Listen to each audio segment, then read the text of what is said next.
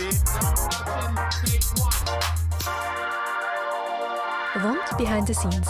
Stories einer Filmproduktion.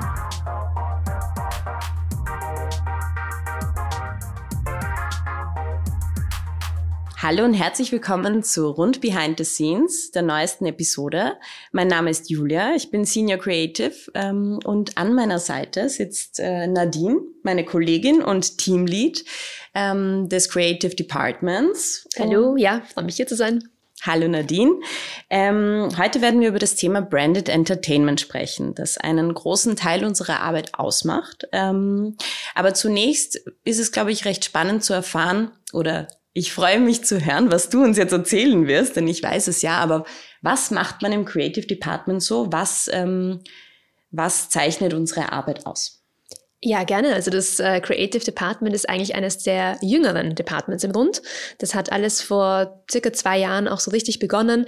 Wir möchten als Filmproduktion einfach alles abdecken, was von Kunden und Agenturen gebraucht wird. Das bedeutet, dass wir auch äh, Ideen entwickeln, die sich eben auf Bewegtbild spezialisieren. Denn das ist unser Fokus. Wir sind ein Bewegtbildhaus, wie wir es auch immer nennen. Und das bedeutet, äh, im Creative Department werden Konzepte erarbeitet, aber auch wirklich Skripts geschrieben. Ähm, wir erarbeiten auch Strategien, wie kann man das Bewegtbild am besten einsetzen, welche Formate sind am geeignetsten, in welche Kanäle, wo wird das ausgespielt.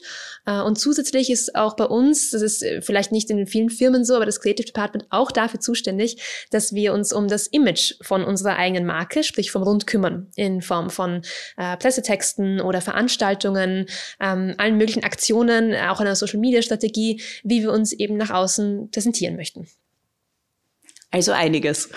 Es ist sehr vielfältig, ja. Es ist ein äh, sehr schönes Team, das da zusammengewachsen ist und das sich regelmäßig um all diese Dinge kümmert. Mhm. Und da gehört eben das Thema Branded Entertainment auch dazu. Ähm, wir, ähm, ja, ich glaube, es, es wäre wichtig zu wissen, wie definierst du Branded Entertainment, ähm, wenn man vielleicht noch gar nicht weiß, was das überhaupt ist. Was bedeutet dieser Begriff? Ja, also das gibt's ja in der Werbebranche, aber auch in der Filmbranche schon recht lange. Dieses Thema Branded Content schwebt im Raum und eben auch Branded Entertainment. Content kann wirklich alles sein. Deswegen haben wir auch nochmal mehr betont Entertainment, äh, weil wir das in der Filmsprache nochmal öfter verwenden, weil wir eben auch Branded Entertainment auf Film beziehen. Das heißt, äh, für uns ist es eine wenn man so will, Form, wie man Formate gestalten kann. Und das bedeutet, dass wir versuchen, für Marken die richtige ähm, Form zu finden, ihren Inhalt zu verkaufen. Das heißt, Branded Entertainment hat den Anspruch zu unterhalten. Und es muss aber auch gleichzeitig für die Marke ähm, inhaltsgetreu sein und zur Marke passen. Mhm. Jetzt hast du schon gesagt, natürlich, äh, der Nutzen ist es, dass man hilft zu verkaufen. Ähm, aber es gibt ja auch andere Benefits, die bei dem Thema einfach mitkommen und die es dementsprechend auch so wertvoll machen. Äh, magst du das vielleicht noch ein bisschen ausführen? Genau, also verkaufen wollen wir am Ende des Tages alle, so ist das nun mal und daran sind Brands oder auch Marken interessiert.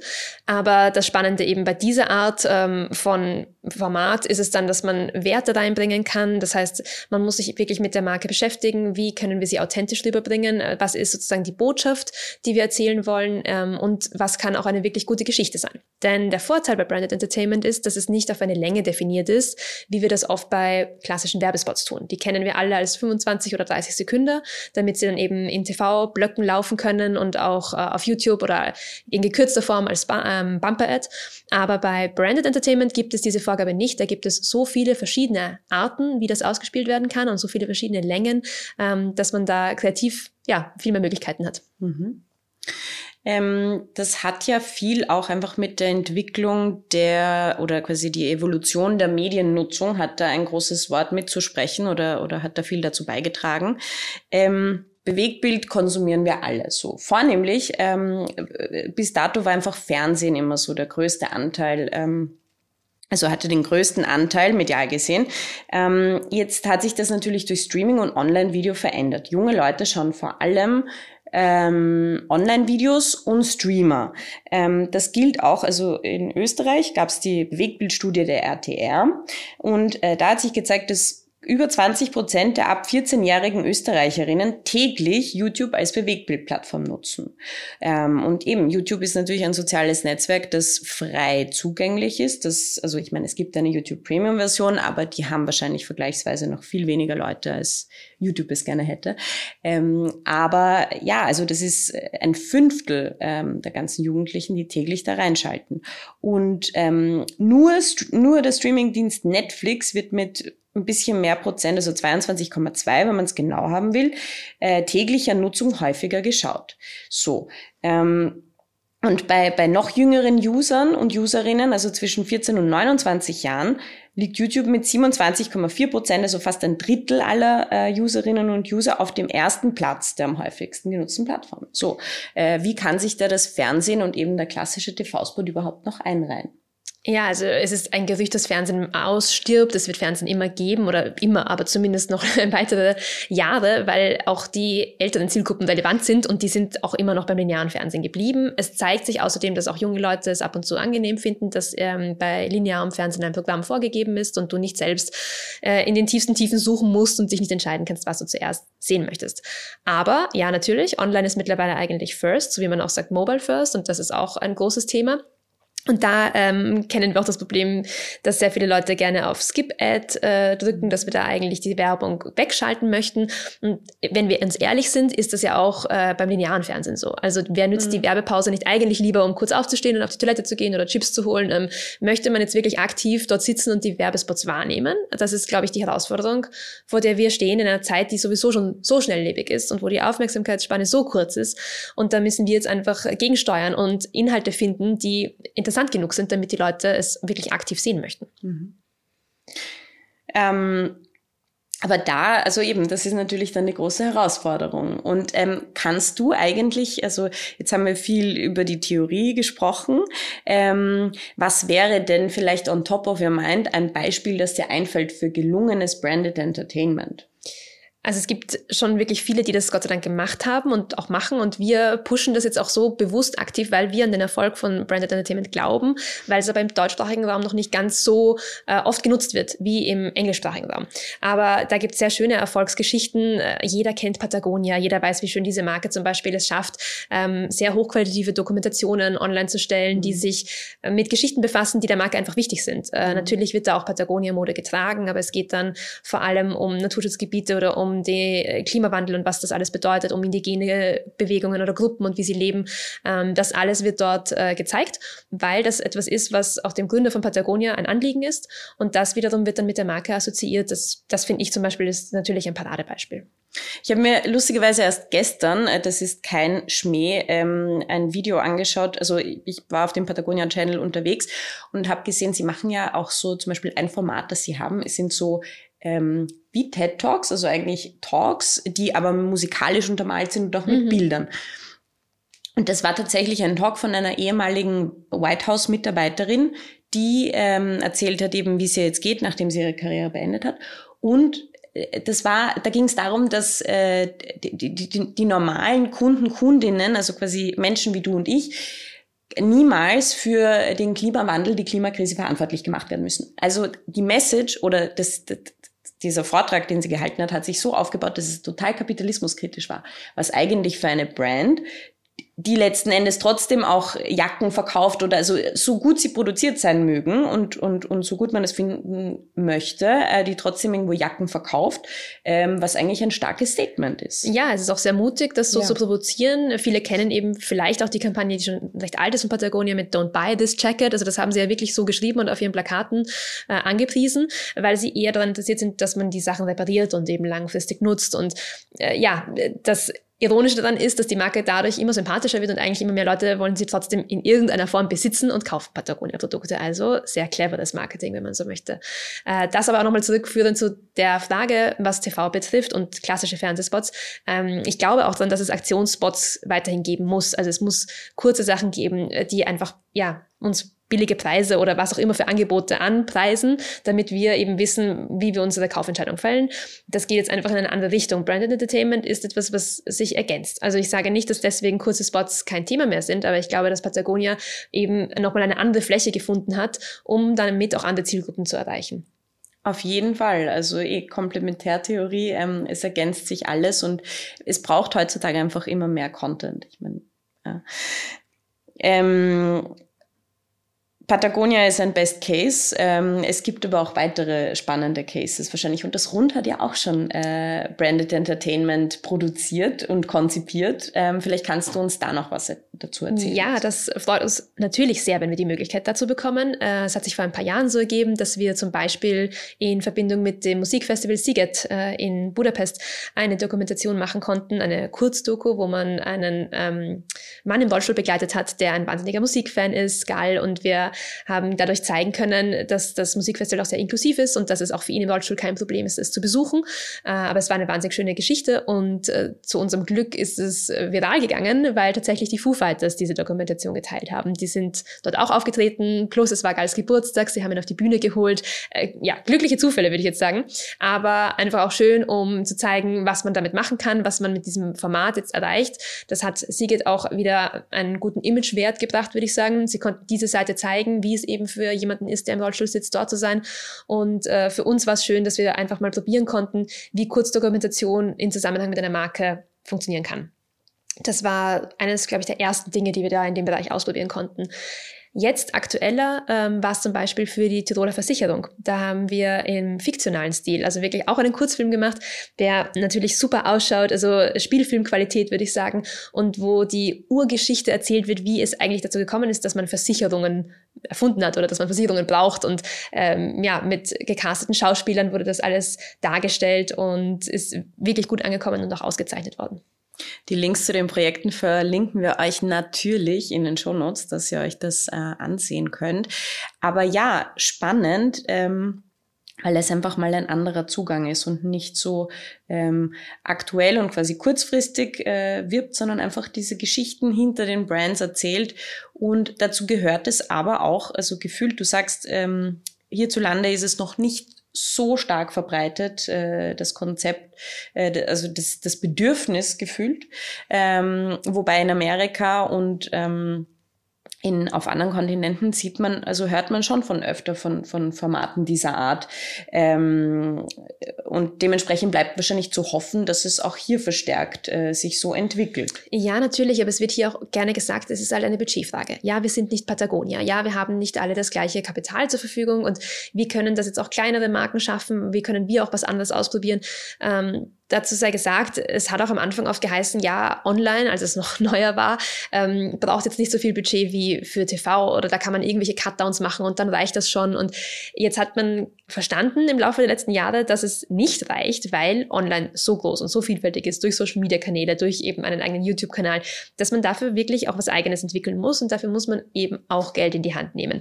Das heißt, in Zukunft geht es, glaube ich, darum, dass sich Marken entscheiden müssen, wie breit sie ihre Strategie aufstellen und in welche Form von Bewegtbild sie investieren möchten. Aber aus unserer ähm, Sicht her kann man Branded Entertainment nur empfehlen, weil es eben so vielfältig ist, weil wir da auch kurze und kompakte und kleine Sachen machen können oder eben sehr groß und sehr aufwendig gedacht. Aber das ist es äh, unserer Überzeugung nach wert, das mal auszuprobieren und dann auch zu sehen, wie, wie weit das dann gehen kann und wie schön es ist, wenn Leute äh, sowas teilen und gerne darüber sprechen und das eben auch einen emotionalen Wert bekommt. Mhm. Jetzt ist äh, eben Patagonia haben wir schon besprochen, aber zum Beispiel Nike sind ja auch, äh, ist auch eine Brand, die da Vorreiter oder eben auch wirklich, äh, ähm, wirklich das Feld bestritten hat und, und zeigt, wie man guten Content, wie man gute Inhalte äh, liefert. Ähm, die, die machen ja jetzt aktuell auch etwas sehr Spannendes mit Netflix zusammen. Wie, was ist das äh, für ein Projekt, was da Ich glaube, Nike versucht sich immer an unterschiedlichen Dingen und ist auch gerne Vorreiter. Sie haben, wie gesagt, auch die Möglichkeiten dazu. Das heißt, diese Fitnessserie wahrscheinlich, die du ansprichst, die jetzt auf Netflix ist, wo man tatsächlich einfach auch Trainingsvideos sieht, weil äh, natürlich ist Fit-Sein ein Wert, den Nike transportiert mit der Marke. Das ist ja klar, dass sie ähm, für Sport und Gesundheit auch stehen möchten. Ähm, es wird aber, soweit ich jetzt weiß, auch diese Air Jordan ähm, Geschichte bald geben, die sie wieder ganz anders erzählen möchten. Also das mhm. sind große und spannende Projekte. Aber um es vielleicht auch mehr in unsere Reichweite zu holen, auch Marken wie Hornbach haben sich sowas schon getraut äh, oder Zalando. Für Zalando gab es eine eigene äh, Webserie mit Landingpage, wo man sogar interaktiv dann, während, ich glaube, es war eine, eine teenische Serie, wenn man diese Gruppe gesehen hat, von Jugendlichen draufklicken konnte, was die gerade tragen Und wem die Kleidung gefallen hat, der konnte sie dann auch direkt im Online-Shop kaufen. Und da gab es ein paar Folgen und das hat sehr gut als ähm, ja, Jugendserie, sage ich mal, funktioniert und ein junges Publikum abgeholt, das sowieso mittlerweile mehr online shoppt als ähm, rausgeht und in die Geschäfte geht. Oder Hornbach hat es eben probiert mit einer eigenen Serie, wo es ums logischerweise auch äh, Heimwerken geht, äh, wo man auch diese, also es wird ja bei Hornbach immer auch darauf spekuliert, dass man extreme Typen zeigt und dass man da auch ähm, mutig ist und unkonventionelle Inhalte hat. Aber diese Serie hat so gut funktioniert, die Macher, ähm, dass das auch äh, übernommen worden ist von einer Streaming-Plattform. Die haben das dann gekauft und bei Join wurde das auch gesendet das finden wir sowieso eine sehr spannende Synergie. Das heißt, es zuerst mal für sich selber zu produzieren, auch auf, auf den eigenen Kanälen. Natürlich dafür soll es auch da sein, als YouTube-Serie zum Beispiel, auf dem hauseigenen Kanal. Aber dann die Möglichkeit, das noch zu haben, mit einem Streaming-Partner in Kooperation nochmal woanders zu zeigen und das eben verkaufen zu können, ist optimal. Das heißt, es braucht auf jeden Fall mal den Mut äh, zu so einer Strategie das Budget auch teilweise. Und dann ähm, bieten sich also durch die, das neue Aufkommen oder das verstärkte Aufkommen von Streaming-Plattformen bieten sich dann durchaus auch Möglichkeiten, also diese, die, die, näher an die, an die User und Userinnen ranzukommen. Wie zum Beispiel, ich weiß nicht, hast du die Serie Emily in Paris äh, verfolgt? Ich muss gestehen, dass ich nur die erste Staffel teilweise gesehen habe. Es war nicht ganz mein Geschmack. ich bin auch nicht stolz darauf, dass ich mir das tatsächlich angeschaut habe. Es war ein schwacher Moment. Aber ähm, Emily in Paris hat jetzt in der dritten, in der aktuellsten Staffel etwas meiner Meinung nach sehr Interessantes gemacht. Also man kann es sehen, wie man möchte, aber es gab zwei Episoden im Rahmen der dritten Staffel, wo also sehr prominent Brands genannt wurden, für die Emily, für diejenigen, die das jetzt vielleicht nicht wissen und es auch nicht schauen möchten, ist auch gut so. ähm, Emily ist eine PR-Mitarbeiterin und ähm, dementsprechend ähm, konstruiert sie und konzipiert sie Cases für, für unterschiedlichste Kunden, vor allem Luxusbrands. Und dann geht es in einer Folge darum, dass äh, es sich anbieten würde, für McDonald's einen Case zu, zu basteln. Und das tut sie dann auch. Und insofern wurde McDonald's einfach sehr prominent behandelt in einer dieser Episoden, die tatsächlich äh, von sehr vielen Menschen gesehen wurden. Also die Serie hatte eine unglaublich hohe Reichweite, auch wenn sie, auch wenn die Kritiken jetzt nicht die besten waren. Und gleichzeitig wurde diese Episode schon begleitet von, also in Frankreich gab es eine eigene Kampagne äh, beim McDonald's, wo es den Burger, den sie äh, promoted haben in der Serie, man auch kaufen konnte. Also mhm. ähm, äh, tatsächlich irgendwo ein sehr innovativer Zugang. Mhm. Ja, das stimmt. Ähm, es, ja, wie man, wie das ankommt, ist die andere Frage. Ich habe noch keine Wirkungsstudie dazu gelesen, ob die User das so super fanden. Ähm, aber es war interessant. Ich glaube, es liegt halt daran, äh, die Frage ist ja die, ist es zu oberflächlich und ist es zu in your face gewesen? Mhm. Das heißt, das ist ja auch das, was wieder Brand Entertainment von klassischem Product Placement unterscheidet. Also, wenn es es gut in die Geschichte integriert ist, auf eine wirklich natürliche Art, ist das äh, das Ziel. Wenn man jetzt eigentlich nur sagt, es geht darum, dass alle fünf Sekunden ein McDonalds-Burger in Bild gehalten wird, ohne Sinn dahinter, ja, ist es zu hinterfragen. Also ich glaube, viele verwechseln das oft oder sagen auch, na ja, aber ist Branded Entertainment nicht genau das gleiche wie Product Placement? Und da muss ich ganz klar sagen, nein, weil Branded Entertainment eben nochmal darüber hinausgeht und sich auch wirklich damit befasst, dass die Geschichte rund um die Marke stimmig ist und dass die Marke gut ähm, eingebettet wird in das Ganze. Und natürlich werden dann auch die Produkte eingesetzt und verwendet und dass daneben noch viel mehr mitkommt als eben wieder die kurzfristige Aktion ähm, eines gewissen speziellen Burgers, jetzt an diesem Beispiel genannt, sondern eher dann die Werte und die ähm, Mission und äh, einfach die, die Vision der jeweiligen Brand. Genau. Ich finde, das klingt bei Emily in Paris nach einem guten Weg, weil es hat offensichtlich in die Geschichte gepasst, wenn es ein Case war, mit dem sie in ihrer Agentur arbeiten muss. Äh, es gibt andere Beispiele, die jetzt wirklich mehr nur auf Product Placement gehen würden, wie zum Beispiel Apple TV. Also die haben halt eigene riesige Serien produziert, wie The Morning Show, wie Ted Lasso. Und dort wird natürlich überall mit Apple-Produkten gearbeitet. Das, jeder hat ein iPhone und jeder sitzt an den Macs und das ist dann auch Product Placement. Dem wird jetzt aber nicht wirklich eine Bedeutung zugeteilt. Und mhm. dann gibt es aber wiederum eben andere Serien, die wirklich versuchen, oder Branded Entertainment Formate, die versuchen da mehr einfließen zu lassen, wo es dann nicht nur darum geht, dass wir ein Produkt gezeigt bekommen. Mhm. Egal wie charmant. Mhm. Ähm, österreichweit kann man ja tatsächlich, glaube ich, auch Red Bull lobend erwähnen. Muss man wahrscheinlich, kommt man nicht drum rum, weil die machen das schon seit sehr vielen Jahren und auch sehr erfolgreich. Also die haben ihre Nische gefunden mit ihren Sportvideos ähm, oder Extremsportvideos eigentlich und, und, und dann auch dem Höhepunkt äh, mit damals dem Sprung aus dem All. Ähm, den, den man acht Stunden lang auch tatsächlich im linearen Fernsehen verfolgt mhm. hat. Ähm, was für ein Werbewert für die Marke. Was für ein ja. Werbewert. Und wenn wir uns, ich weiß nicht, erinnerst du dich noch daran, aber ich weiß, ich habe mir gedacht, das muss doch geplant sein, dass sich das immer nach hinten verschiebt und dass die Leute mhm. drauf warten, weil mhm. dieser Sprung war angesetzt auf eine gewisse Uhrzeit und dann passiert der nicht und nicht. Also und dann und die Leute haben es aber verfolgt. Also unglaublich eigentlich. Und auch wieder ein gutes Beispiel, natürlich sind jetzt nicht dauernd die Dosen. Also niemand trinkt jetzt die ganze Zeit aus dieser Red Bull Dose, aber das Logo ist präsent und das Thema Sport ist allgegenwärtig. Mhm. Ja. ja, also von hier aus ein kleines Shoutout an, an die Kollegen bei Red Bull. ähm, gibt es, äh, also gibt es auch negative Cases oder wäre das tatsächlich dieses Brand, also dieses Product Placement, das tatsächlich sehr äh, plump und oberflächlich einfach äh, hm. passiert. Es kommt davon, wenn das das Ziel war von der Marke, ja, dass man das neueste Produkt, wie auch oft die neuesten Autos gerne gezeigt werden in Hollywood-Filmen und sich dann entscheiden muss, ähm, fahren die Guten jetzt alle Mercedes oder wer ist, sitzt im Audi und solche Dinge. Ähm, das muss nicht hinterfragt werden. Es braucht nicht alles eine Geschichte. Ähm, wenn da das Ziel tatsächlich einfach war, das Produkt auf die bestmögliche Art attraktiv einzusetzen, ist das ja in Ordnung. Also in dem Fall jetzt negative Cases. Ich glaube, man könnte nur jetzt, und wir wollen ja auch nicht mit dem Finger auf jemanden zeigen, ähm, Geschichten hernehmen, wo vielleicht nicht genug Zeit reingesteckt wurde, um ja, sich auch mit dem Thema Storytelling zu beschäftigen. Weil das ist am Ende wirklich das, was zählt. Es muss bei den Zuschauern gut ankommen, weil es gut erzählt ist. Und dazu gehört viel Auseinandersetzung mit der jeweiligen Marke, viel Research, dass man wirklich mal weiß, wo wollen sie hin, wo kommen sie her, äh, was ist daran vielleicht neu, wie kann man es spannend und aus einem anderen Blickwinkel aufbauen. Mhm. Was zeichnet denn eine gute Story in deinen Augen aus? Ja, das ist natürlich immer die Sache. Es ist eine Frage von, ähm, welche Richtung, welche Tonalität äh, passt zur Marke. Ist es etwas, worüber die Menschen lachen sollen, weinen sollen? Ähm, Emotionen. Emotionen finde ich immer, ist natürlich das mhm. ausschlaggebende Stichwort.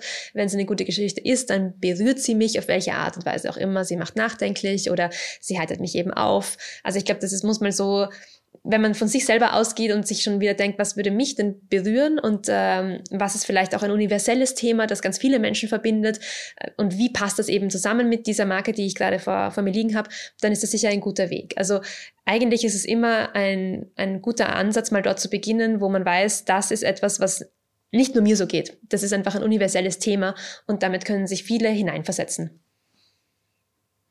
Und das geht sehr wohl auch gut für Marken. Also es sind eben nicht nur persönliche Geschichten, sondern jede Marke hat auch Geschichten zu erzählen und ähm, könnte diese erzählen und vielleicht braucht sie nur ein bisschen eine, einen kleinen Helfer oder ein Helferlein, um einfach auf den richtigen Weg zu weisen. Ja, ich glaube, manchmal ist die Angst da, dass sie nicht so spannend sein könnten wie eben McDonald's oder wie Nike und äh, nicht so attraktiv oder ich weiß nicht, wo das Selbstvertrauen fehlt. Aber ich glaube, wir haben auch schon in anderen Cases bewiesen, dass wir für jede Marke etwas Passendes finden.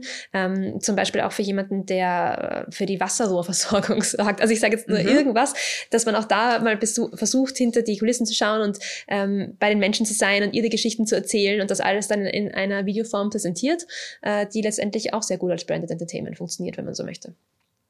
Ja, die Geschichten sind überall, wir müssen sie nur auflesen und genau. präsentieren. Danke, Nadine. Ich glaube, dieses Thema wird uns noch lange begleiten. Wir hoffen auf viele mutige Kunden. Auf jeden Fall. Und äh, ja, ich hoffe, es hat euch äh, Spaß gemacht. Hast du noch was zu ergänzen, Nadine? Es gibt noch viel, was wir erzählen vom Rund, also hört auch nächstes Mal gerne wieder rein.